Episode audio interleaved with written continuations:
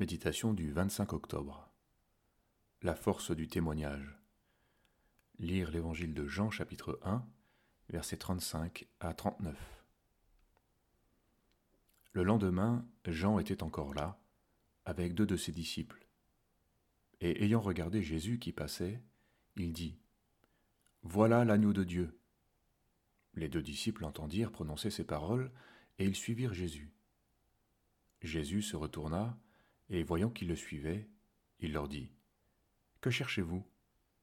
Ils lui répondirent Rabbi, où demeures-tu? Venez, leur dit-il, et voyez. Ils allèrent, et ils virent où il demeurait, et ils restèrent auprès de lui ce jour-là. Ce passage nous interpelle sur la question du témoignage et de l'évangélisation. Nous voyons en effet que seuls quelques mots de Jean-Baptiste suffisent pour convaincre ses disciples. Voici l'agneau de Dieu. Et dans le même élan, Jésus dit l'essentiel, mais finalement presque rien. Venez et voyez. Il invite les disciples et les introduit dans sa communion. Ceux qui connaissent les bienfaits de la vraie communion peuvent facilement imaginer combien celle-ci devait être douce et réconfortante. Les disciples ne quitteront plus Jésus. Dans l'évangélisation, nous essayons trop souvent de convaincre, nous utilisons des techniques, nous déployons de grands élans oratoires, nous apportons des preuves qui remplissent la tête. Au bout du compte, ceux qui nous écoutent savent tout, mais ils ne connaissent pas le Seigneur ni son amour. Ils passent à côté de l'essentiel.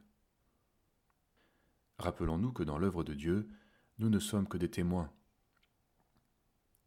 Il restera toujours une part de mystère, la nécessité d'une action divine pour accompagner notre témoignage et donner la preuve absolue.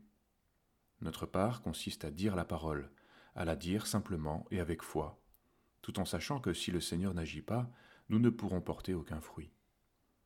Tout cela nous ramène à nos propres vies et au fait que seul l'appel de Dieu compte.